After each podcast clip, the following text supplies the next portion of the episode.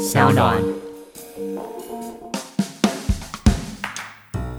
我们如果做一个更现代的进步的国家，那我们就要减少一些用感情来看世界，或是看别人的方式，增加更多这种用科学来看待世界，或是看待我自己的角度。我觉得会是台湾要变成一个真正的已开发国家一个很重要的关键，一个转捩点。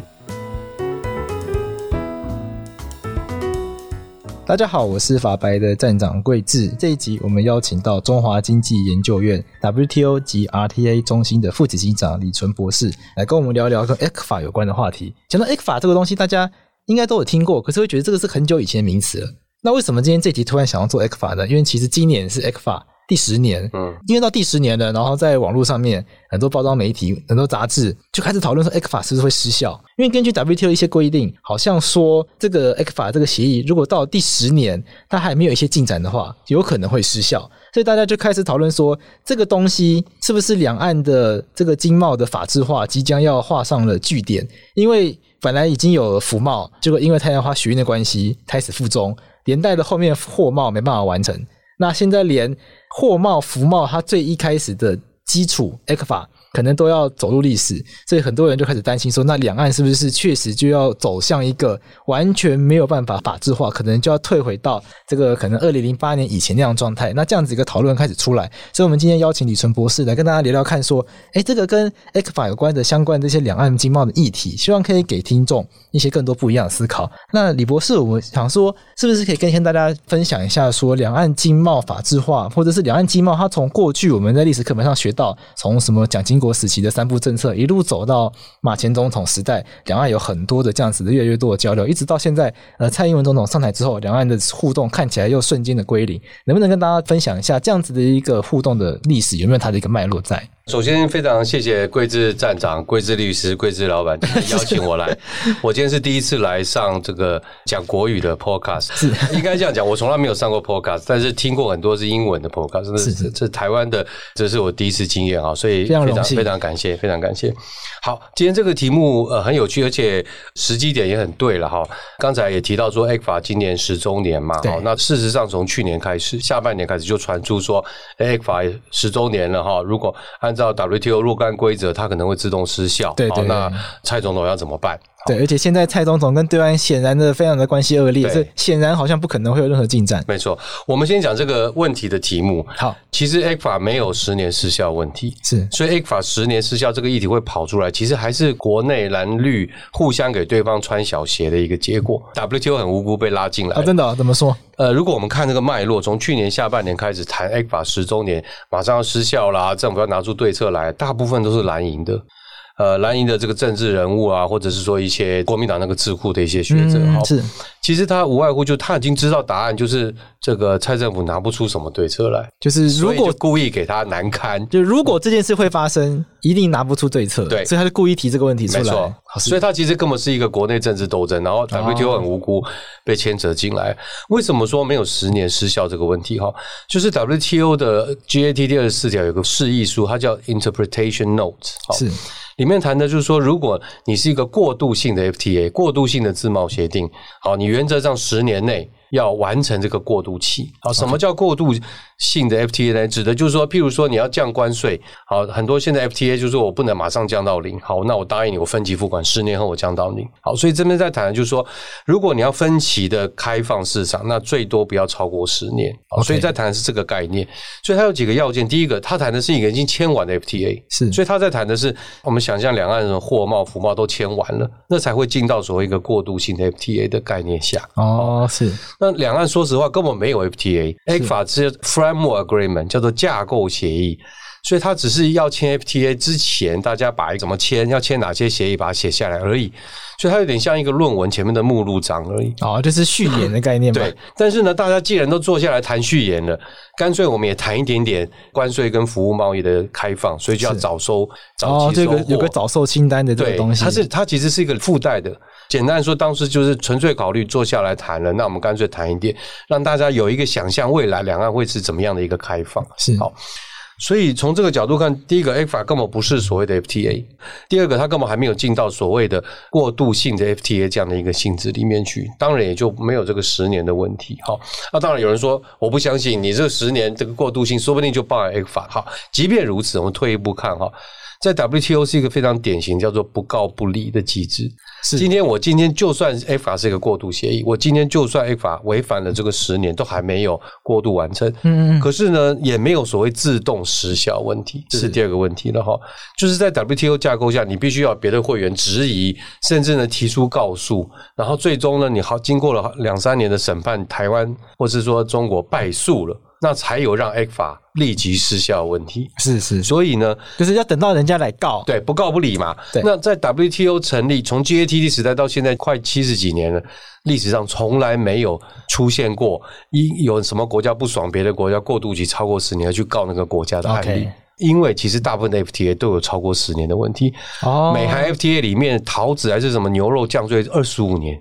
所以其实大家拖那么久，啊 所以大家都有这个问题。而且第二个啦，大家都知道两岸特殊的关系，是，所以他们其实当时啊，十年前看到哇，两岸竟然可以签这个 ECFA，已经觉得哦很厉害了，嗯，不会在那边太要求说哦，你超过十年怎么没走下一步？好，所以这些因素加在起来啊，就是 ECFA 并不是一个过渡性的 FTA。好，就算我们认为它是，也没有所谓自动失效问题。这是从 WTO 的面向看。老师，我先暂停一下，我帮大听众先解释一下好了。我怕有些听众没有办法理解这些字的意思。像我们跟中国都是 WTO 的会员，对。那 WTO 是一个世界，它叫做世界贸世界贸易组织，所以理论上在加入这个世界贸易组织，那大家就要开放自己的贸易嘛。对。那你开放的程度，就是全世界都要共同享有的。对，我对中国、对日本、对韩国、对美国都是同一个关税。精准的讲，应该就是对 WTO 会员全部都要开放。对，但是你可以找你自己比较要好的朋友开放更多。对，那就是 FTA。对，没错。那 FTA 就是 Free Trade Agreement。对，那这个 FTA 你要跟别人特别要好，开放更多，那本来是规定说，那你谈出来的条件应该十年内要达成。对，那 ECFA 法院已经超过十年了，所以很多人就觉得说，那大概就没希望了。对，那老师的意思是说，其实 ECFA 法根本就不算 FTA。太早的，因为它其实根本就没有。它是 FTA 的序言，它其实就是论文，你才写完序而已。对，才写完。你后面的那个内容根本还没有写。对对对，所以就根本不会有这个问题发生。然后再一次说，就算超过十年，你要认真说起来，就算有违约好了啦。那也跟台湾的法院一样啊，台湾法院也是你不去告他不会理你啊。没错。那这个案件这种情况，WTO 过去从来没有其他国家来告过。没错，因为各个国家自己也有超过十年的问题。就你去告他，反正害到自己。对，所以没有人想要去吵这个问题。反正去扯这个，反正会戳到自己的痛处啦。所以我们回过头来一开始讲，我就说这个议题从头到尾都是一个蓝绿恶斗，或者说讲更精确一点，就是反对党、国民党利用这个机会制造一些话题，因为他知道蔡总统没有办法接招。是。好。这个我们先谈了 ECFA 到底会不会失效问题，其实没有这个失效问题。不过呢，ECFA 背后刚才问的问题更有趣了，就是说它在两岸经贸互动脉络里，到底我们应该怎么样来看待 ECFA？对，我想今天听众会更好奇这个东西，因为我们这个听众很多都是太阳花时代的绝情，对，所以大家听到 ECFA 听到服贸，就很自然觉得不是好东西。我觉得这个话题太有趣了，因为十年后爆发了，或者说呃四年前爆发了美中贸易战，是，那最近又发生了这个呃 COVID-19，就是这个武汉肺炎的疫情，对，这完全就是一定黑天鹅，没办法预测到的东西。对，所以全世界的贸易呢发生了非常大的转变。譬如说，我们大概从两年前开始，就大量的资通讯产业开始从中国移回台湾生产。是，譬如说台湾的广达本来主要代工是譬如说戴尔电脑。那过去广达呢接了戴尔电脑订单，都把它放到苏州的广达厂去生产，然后由苏州直接出口到美国。就台湾人到苏州开工厂，对，然后苏州做完就直接卖去美国了，代代工美国的品牌的电脑，然后卖去美国。是这样的一个关系里面的第一个，所有这些从苏州出口到美国的电脑，这个笔电，它都会被记录成是中国对美国出口。对，所以这样账面上你看起来，中国对美国出口了好多。这个笔电是，可实际上真正的利润还是回去了戴尔，是好，大概五成以上回戴尔美商。好，那所以从这个贸易关系上，你其实看不大出来利润的归属怎么计算。好，第二个.贸易的归属你也看不出来说到底谁才是最后的受益者。那我们以笔电为例，其实戴尔才是最后受益者，广达中间有一点，中国也有一些，好增加就业啦等等。好。总而言之，这些戴尔电脑公司也好，广达也好，担心说，哎呦，美中贸易战虽然还没有磕到笔电的关税，可是未来谁知道哪一天笔电突然就被川普磕了三十八关税？OK，所以呢，他就请。广达把这个生产线从苏州移回到我们的林口来，OK，在林口组装。所以呢，我可以我们可以看到，从一八年下半年，整个一九年啊，我们对美国出口的这个笔电的数量开始迅速的增加。那整体的，我们对美国出口当然也因此就增加了。增加了。其实要讲的是，两岸的经贸关系的决定因素其实不在两岸，两岸的经贸关系很大一块的决定因素其实在美国。其实是在美商或者是欧商，因为台商一个最大的特征就是我们就是接欧美订单，然后放到中国去生产，所以这个美中关系的变化，就才会真的改变两岸的经贸关系的这个结构。是。那如果有这个一层了解，我们就会发现说，从九零年下半年开始，台湾开始松绑，然后台商开始迅速的往中国投资，西进大陆，西进大陆，然后到阿扁的执政的两千到两千零八年里面，不断的在增加。虽然到九零年后期，李登辉总统已经开始提出戒急用人了，对，好，然后这个阿扁政府，特别是他的第二任呢，他其实是在抑制这个所谓西进政策。但是呢，我们可以看到。台湾实际上跟中国的贸易，还有对中国的投资，其实都在迅速的增长当中，跟政府讲的完全颠倒。是，好，因为很简单，台商呢，第一个他决定要去哪里投资呢，是看品牌商的命令。哦，如果戴尔啊、苹果啦，其实红海去中国也是因为苹果，所以你看到红海最近，苹果就跟他说，你要把中国业务卖给立讯，这这几天可成做机壳的，也也把他的在大陆的一个泰州厂也卖给了呃陆商。对，其实，在做整个宏观调控的，根本就是苹果，或是戴尔，或是 IBM，其实不是台商哦，因为我们是代工厂嘛。是，所以当过去二十年整个供应链都在往中国移动的时候，那台湾台商台厂当然要跟着去。嗯，可以。相反的，当全世界当这个上面品牌商说：“哎，Let's go，OK，中国业务让陆商去做，你红海啊，可能你们做，帮我做其他地方。”那你就会开始发现，台厂就开始卖出售给那个厂，跟业务都卖给陆商，然后就开始离开，所以两岸的贸易一定会开始降温，是。然后这个台湾跟美国之间的直接贸易关系一定会增加。那我们可以看到，台湾对美国的投资也开始增加，嗯，对中国的投资去年呢下跌了百分之五十，要跌这么多，就因为大家都是资通讯更多，资通讯业跌了七成，总体来说少了五成，就基本上没有新投资过去了，然后旧的又一直出来，对，可是因为你知道中国有外汇管制，所以出对对对，账面上你看不出来，但是缓慢的他们都在慢慢的乾坤大挪移了哈，所以你看，简单的说，十年前我们很担心 ECFA 会不会造成台湾。或者说后续这个服贸跟货贸协议会不会造成台湾过度依赖中国经济？这个担忧大家讲起来都觉得很害怕，因为其实我们都知道，主要就是因为中国了啊。十年后证明，其实中国确实是，哎，我好，我们就不莫谈国事。但是我们大家都知道我要讲什么。可是呢，我们可以看到，其实决定两岸经贸结构的变迁的不是 ECFA，ECFA 也改变不了贸易战。我们签了货贸也改变不了这种，就算服贸有通过，这些也就是完全都改变不了。好，所以我觉得这十年来回首看这个过程非常有趣，就是台商过去去这个中国经营啊，不完全是台商是喜欢或者不喜欢，它其实是一个大结构在，尤其是上游这些下单的品牌商在决定这个这个变化。是当品牌商叫大家去开始往东南亚走的时候，就会看到台商又开始往往这个越南，纺织早就已经去孟加拉、去印度了。嗯，好是。好，所以某种程度我们可以说，ECFA 也它在历史一个脉络里面也反映了当时，譬如说马总统那个时代，他当然有他的政治目的或其他考量了哈。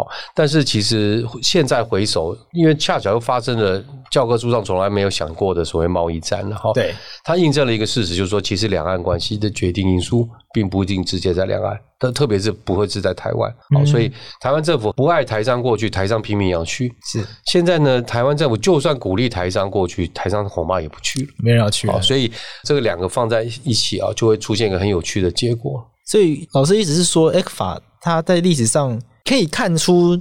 好像台湾这一方马总统可能那个时候很希望通过 ECFA 来去可能强化两岸的贸易啊什么的，可是回过头来看会发现说这件事情好像并不是台湾人有能力去做改变，在这个结构下，在这个世界结构下面，台湾人比较还是处于一个必须要顺应潮流、听命他人指挥这种状况。这样讲太负面了啦！是，我台积电其实也是代工，对。严格来说，对，所谓代工指的就是说我生产中间一块零组件，但是我不从事下游的品牌竞争。嗯，是。台积电就是典型的，三星就不是。三星呢，上游也做半导体，下游也做应用半导体的这些手机跟笔电。哦，okay，所以苹果跟三星因为在下游市场是竞争关系，所以他就不大那么喜欢把他的半导体。这个代工委托给三星制造，虽然三星也有收代工的这个订单，OK，那台积电的为什么？当然，台积电的科技那，真的是全世界最先进的。还有一个很重要，就是因为它在下游市场没有跟苹果、戴尔这些这个需要用半导体晶片的厂商竞争，所以呢，它是一个值得信任的伙伴。我不担心它会偷了我的什么秘密，跑到我下游来跟我竞争。是。那同理就是说，其实台湾整个很多的，特别是通讯电机这一块呢，很多都是以代工为主。那台湾三十年来经济发展也是仰赖这个代工结构，所以我们也不是听命于人，但是就是代工的结构，你就是要顺应整个供应链的移动，不大能够在里面去主导，或者说甚至控制这个供应链的这个变迁。好，所以当然某种程度我们可以说，实质上它是受控于整个供应链，但是。应该这样讲，代工厂本来就要扮演这个角色。是，那会有很多年轻人觉得说，台湾的产业是不是没有办法从代工往上引到就 Apple 那个地位？这个是台湾的经济的这个体制本质上没办法这样做，还是说呃老板不想花钱不想往上做，还是说其实处在这个产业链的这个位置其实也没有坏处？我觉得此时此刻，我觉得现在呃应该可以说我们处在这样的一个阶段呢、啊，反而让我们台湾受益。哦，是受益的。你看这次这个韩国的经济出口表现，GDP 都非常糟糕。韩国的第二季 GDP 应该是负成长，日本也是。OK，因为走品牌商的风险就是说，当你的这个需求端，就是你的是消费者不见的时候，那你的业绩马上就下来，因为没有人要买，没有人要买。那台湾是这样的，你今天不委托我代工，我还可以有别的人业绩好来找我代工。哦，所以你看，台积电丢了华为的单，他一点不担心，股票一直涨。为什么？因为 Intel 会找要来跑来找他代工了。对对，对，好，就是总会有客户来找你代工。是好，A 的业绩不好，但是 B 的很好，那就是你丢了 A 的单，然后接了 B 的单，你总体来说你的业绩还是在成长。那对很多代工的业者也是这样。代工业者其实有个英文叫 King Maker，就是 Maker，就是谁要做 King，我就帮你抬轿。哦，哦，今天这个 King 失败了，那还有下一个 King 要来找我。所以，其实在这一次里面，台湾这次 GDP，你看我们今年 GDP 预估还可以有一点三到一点五中间，到甚至有预估到一点七的正成长，这可是全世界放眼望去几乎没有办法达成的成绩哦。这一点不纯然是我们的疫情，其实还有一个很关键，就是我们的代工结构，我们这个现在这个整体的经济结构，反而让我们台湾能够躲过这次的风暴。好，相对于比如说日韩、美国。可是长期来说，代工当然我们希望调整。为什么？因为代工它能够在整个供应链分得的利润比较低。嗯，好，举例来说，他们统计过，假设一只 iPhone 的利润是一百块美金，苹果电脑公司最少最少拿走五十二到六十块美金，要拿一半以上，一拿一半以上。他们算过，苹果电脑公司的员工的平均薪资是其他供应链厂商的二点七倍以上。哦，啊，因为它利润拿得多嘛，是啊。那台湾如果随着经济成长，那我们也希望能够往这种所谓高价值的方向移动了哈。对，那可是这个移动会是一个很缓慢的过程，因为苹果电脑公司的 know how，它需要的专家专业，其实台湾现在有，但是相对来说比较少。譬如说，它需要的是工程设计，是它需要的是软硬体整合，它需要的是行销，它需要的是在数位世界这种创新，就台湾都有。但是我们毕竟人才还是以制造业为大宗，所以我们整个教育体制、技职体制，来自于老板的思维，都要慢慢的已经开始了，但是还是需要时间脱离制造业，走向更多所谓的设计，或者是这种所谓这个创意发展。那对很多老板来说，他的成功经验里面，你知道那好莱坞电影啊，嗯，它的制作成本是五千万，然后它的广告费也是五千万，哦，广告费这么惊人，可是它最后的票房是五亿。OK，一亿 是一亿投资，一亿投资变五亿回来。可是我们大部分我们制造业老板不能想象说啊，我广告费跟我的生产制造研发费一样，他完全不能接受，是没有办法有那个那个就是假的，是骗人的。我的产品只要够好，我就有办法。是，那我在讲就是刚才举这个例子来说，所谓思维转变了。所以我们其实慢慢有这样气氛，可是很多在上面的老板，他的思维是需要比较长的时间改变，甚至我们讲难听点，可能要等到第二代、第三代的。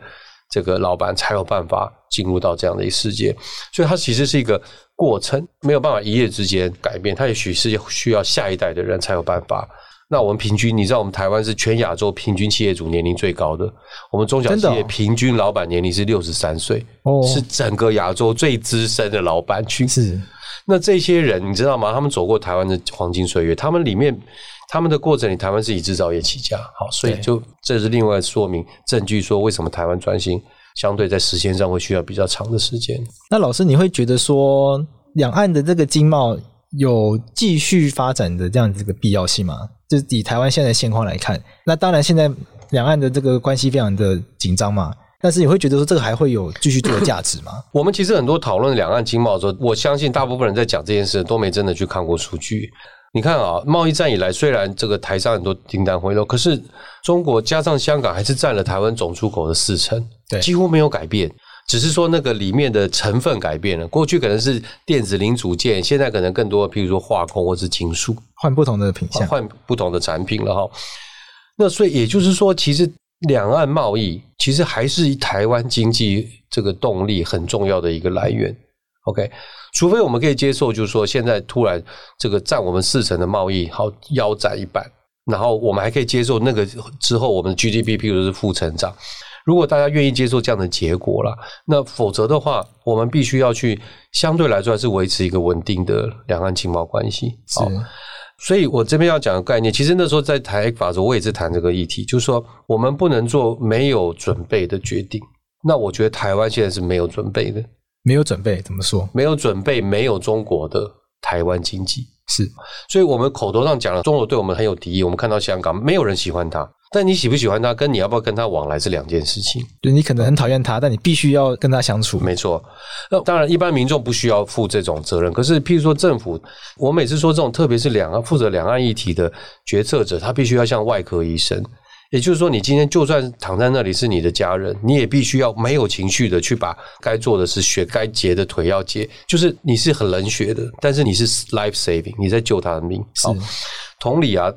两岸的决策，你就算再讨厌他，他真的就很不令人喜欢，对不对？而且他跟我们价值观完全相左，可是不代表你要跟他有情绪的反应，是因为现实就是在这里。第一个，他就是占我们贸易很大的一种；第二个，他距离就是我们就是两百公里，这些客观事实没有办法改变的情况下，所以我觉得小英总统现在做这个是非常正确，就是不挑衅嘛。我就是默默的，但是我不需要特别去加油添醋，讲一些让这个双方的冲突性更高的。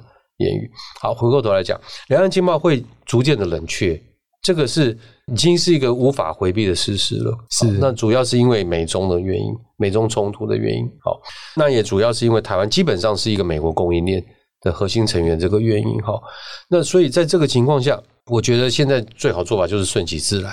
好，我们对对岸投资在持续的冷却。好，那贸易还没有完全改变，但是在慢慢的在减缓当中。那这个呃，也许现在这个就是台湾现在相处或是面对两岸经贸最好的一个态度，让这个世界的大局带着两岸经贸往前前进。因为我们可以预见，这样大局对台湾是有利的。是。那接下来两岸它必须要至少在经贸关系上，必须要一直处于一个无法法制化的状态。对对。那这样子的一个状态。我们要怎么样去面对它？因为当然有很多听众朋友会觉得说，中国本来就不是法治国家，你去跟他谈法治法没有太大意义，因为你根本没办法预期，他甚至是很长，就是他不甩这些所谓的约定啊、协定。对。但是在这种情况下，那我们要怎么样去跟这样子的一个很难预期他会如何行为的一个我们讲对手好了啦，来去互动？好。两岸经贸是处在一个非常有趣的状态，就是目前为止，我也不知道是刻意的还是这个无意的哈。两岸经贸互动基本上呢是绝缘于两岸政治对抗。真的吗？我们可以看到两岸的政治的关系起起伏伏。对，可是你如果只看两岸经贸关系，你完全看不到这两个经济体或国家之间政政治上竟然是处于一种半冷战，或者不讲话，或者很热络的情况。举例啊，我刚才说在阿扁总统时代的那八年，两岸的投资跟贸易非常迅速的增加。那最高峰是二零一五年，就是马总统第二任。可是到了二零一六年，投资也好。贸易也好，都开始冷却，尤其是投资大幅的减少。是，可是那个时候是两岸关系最好的时候，所以你可以看得到两岸的政治关系的好坏，其实好像跟两岸经贸互动的这个变化没有直接的这个这种关联性，因果关系是没有看不出来的哈。那这是好事，也就是说，两岸经贸关系基本上是一个主角于两岸政治冲突的变化当中。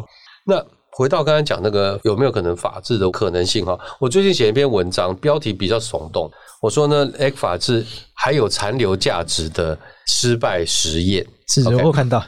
那残留价值，我在谈的就是说，其实两岸经贸关系还是很紧密。对，我们的石化、纺织出口还是希望能够减关税。那 ECFA 那些少部分一点点那些石化的关税减免，还是对台湾的业者来说是有意义的。好，可是实验的失败呢，就是你刚才讲到法制化这一块是好，因为从 ECFA 这个跨世纪，或者说不管你怎么形容这个实验，我们可以看得到，两岸的经贸互动没有办法制度化。两岸的经贸互动，至少从北京的角度来看，还是一个非常就是受政治影响的关联。我在讲的是那个经贸制度，不是实质的经贸互动。是，所以今天如果是这个九二共识的政府，那他就全面的互动，各种会一年可以开八次。如果是今天是蔡总统，他就是可以从一年八次变到八年都不开一次。对，好，然后所有的这个协议，几乎除了现在降关税以外，几乎所有的两岸协议全部都停摆。直接是完全停摆，停摆意思是说他完全不履行，不开会、不履行。然后你知道我们有一些那个两岸协议啊，是要请对方帮我们去协查，他叫协助查处一些，譬如说这种不安全商品的问题。是好，那我们就会传真。我听到的消息是我们传真给他说，麻烦这三个产品，请你协查。过去马总统时代一年协查一两百件，嗯，好，现在是传真过去。都不知道有没有传到，也许传真机已经 拆掉了。是是是，这个就叫做所谓不执行了哈。所以就是我个人因为有参与这个过程，两相比较，你就知道说两岸中国要不要执行，取决于台湾政府。支不支持九二共识或是一国两制？是好，那很抱歉，台湾的政府是按照是一个民主的国家，我们有我们的选举制度，所以如果民意不支持，我未来十年二十年都没有办法出现一个支持一一国两制或是两岸九二共识的政府的话，那是不是就意味着北京是未来十年也不会跟台湾的任何的民选政府打交道？对，所以这个就不符合所谓法治化的。预期嘛，法制化只是说它是一个基本门槛，不管你今天的这个政府是什么样政治立场，你都应该按照那样的一个制度做一个最低度的一个互动基础吧。好，那所以我这个才是导致我为什么说 ECFA 是一个失败的实验，两岸是不可能有法制化的经贸互动的可能。因为在谈这个两岸的。经贸的互动，然后一直延伸到两岸的这个协议的议题上面，它一直会有一种担忧，是说这样子的一个经贸协定，大家会很担心说，它会从经济上面会进一步延伸到台湾的可能很多的独立性啊，或者是自主性，会一直这样受到影响。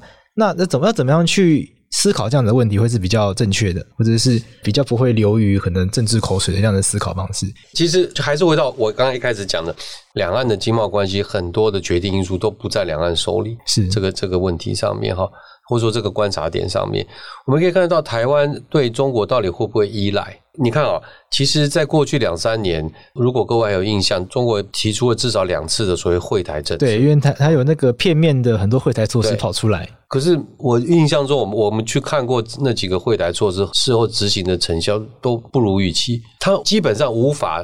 这个逆转或反转，现在这个两岸冷却这样的趋势，这个年轻人去中国，不管是争取，他们有很多那种什么新创的基金，什么也没有非常明显的增加。是 OK，所以那整个大局，其实与其说他用会台吸引台湾，不如说他用这几个会台来降低或是减缓两岸分离的经贸降温这样的一个速度了。OK，那个大方向不是呃两岸任何一边可以去改变的。是从这个角度来看。就是在逻辑上，在感情上，我们当然很担心两岸经贸互动会不会让中国有一个透过经济来影响台湾这样的。大家会讲以经促同，对，但实际上这个也是一个实验。十年下来，好，虽然没有 ECFA，但两岸其实没有 ECFA 本来就有，譬如说陆资本来就开放了。好，是是。那很明显的，我们可以看到，并没有改变什么台湾对中国大陆的看法。是好。事实上，你看一个反送中的事件，或者是一个现在的国安法，才是真正决定台湾要对中国态度的关键因素。是，所以简单的结论就是说，其实过去我们担心的这个经贸上的这种整合，会不会影响到就台湾的独立性或者自主性这样的担忧，我觉得逻辑上是存在。但如果你看到两岸互动的基本结构，你就会发现，其实它能够达到所谓触同，或者说影响台湾的这个。效果或者可能性其实是越来越低的，所以老师你会觉得说，大家所担忧的问题理论上存在啦，可是从实际上观察下来看，发现这好像不会是关键的因素。十年下来，或者说这三十年的时间下来，它其实不是关键。就大家都很担心说，这个经济上的整合会进一步导致这个政治上的一些独立性的丧失。可是大家会好像看起来好像真正会影响到政治独立性的因素，似乎不会在经济这个层面上面。我觉得是这样的，因为还有一个关键就是说，其实北京也他做的事情蛮线性思考的。就我们做了什么事，我们都可以预期他有什么反应。OK，好，因此在这样的一个他的思维脉络之下，哈、嗯，譬如说我们离他远，那他就像一个生气的、生气的，就是一种很威权、父权，他就是他就是用一个更强烈的方式，或者更不讨喜的语言去回应你、去骂你或攻击你。哦、可以理解。OK，是。其实我每次开玩笑，我说，其实我们最要怕的是。北京，中国突然变成一个 nice person，他对你什么都好，没关系，好让利，干脆要不要全部台湾货品都免税？都一国嘛，为什么要科关税？对，其实台湾要怕其实是这种非常友善的中国。其实现在的中国，我觉得一点都不用担心，真的吗？他所作所为只是让大家越来越反感而已。OK，那还好他是这样思考的人，他只会做。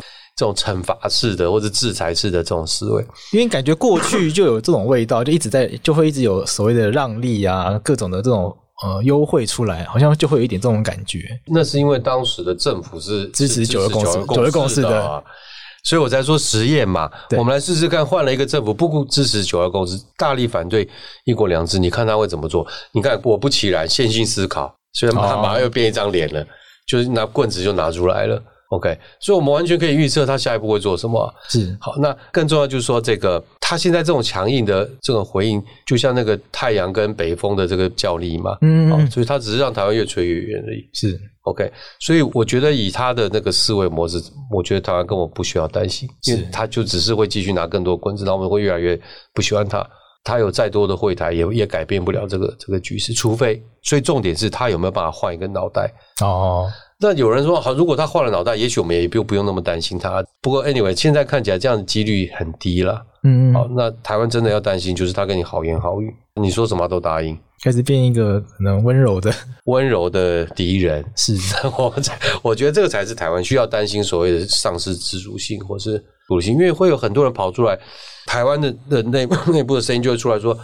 那、啊、你为什么要跟他吵架？你为什么要跟他对抗？他他明明就没有这样子的敌意或者是这种冲突性。老师，那我最后想再聊一个问题，就是说，因为台湾也一直很想要加入其他的国际的这个我们讲 RTA 好的区域的经济整合的组织，可是台湾都一直进不去。嗯，那这个关键确实是因为两岸的关系嘛？譬如说这个 CPTPP 啊，或者是 RCEP，RCEP 可能比较明显，因为中国就在里面。对，对那像 CPTPP，它呃美国本来要主导，但后来要退出了，所以那后来我就不太知道到底是谁来主导。那台湾一直很难加入这些区域型的经济整合组织，那的关键因素也是因为中国的关系吗？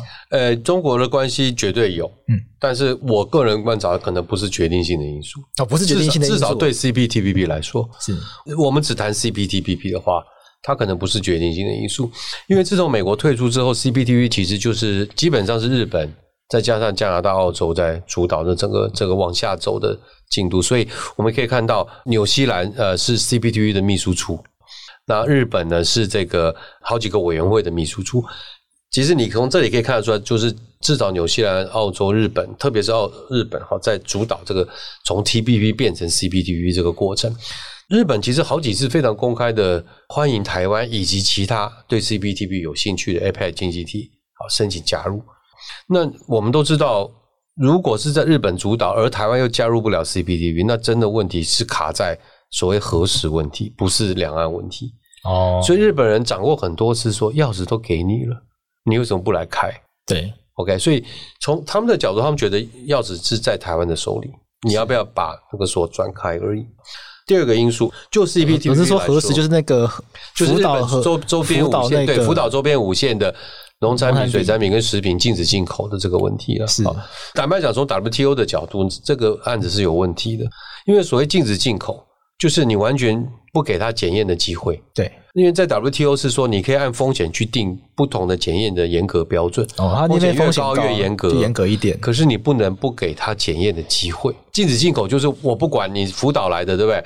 我根本不看你的风险，你只要是 Made in 福岛 Japan，那对不起。禁止进口，嗯，是好。那从这，所以日本人就一直很非常计较这件事情。那当然，日本更耿耿于怀，他就觉得台湾台日关系这么好，好，台湾为什么还会弄成这样？好，好，所以这个例子只是在说，从日本的角度，他觉得这是台湾没有处理好这个问题，哦，不是我要不要挺台湾的问题。OK，哦，可以理解了。所以就 CPTPP 来说，两岸的因素，我觉得是第二层，第一层最直接的卡关的因素，其实是在就是日本这个福岛周边无线视频。就我们一般所谓的核食案，到底可不可以有一个回旋的空间呢？是老师，我们最后你会给年轻的朋友什么建议？就是说，大家为什么要关心这些国际贸易的议题？因为这些东西听起来离大家的生活都很远。那为什么大家会应该要去关心中美贸易战啊、CPTPP 这些东西？OK，其实台湾所有的经济活动都是从贸易来的。我们举例了，不一定是在台湾本身发生。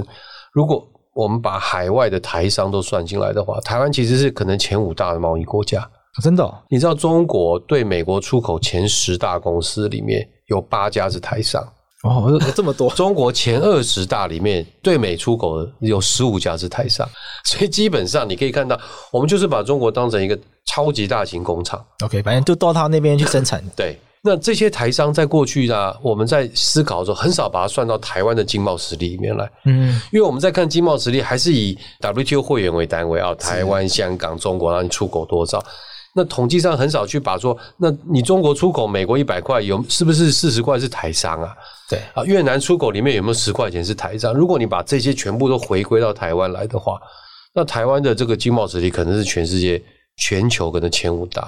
的这个重要经贸实力国家，好，那这是从实力的角度，它也反映出了就是贸易对台湾的经济发展的重要性。是 OK，我们很多海外台商要从台湾进口原物料，它就带动了台湾很多这些制造业的活动。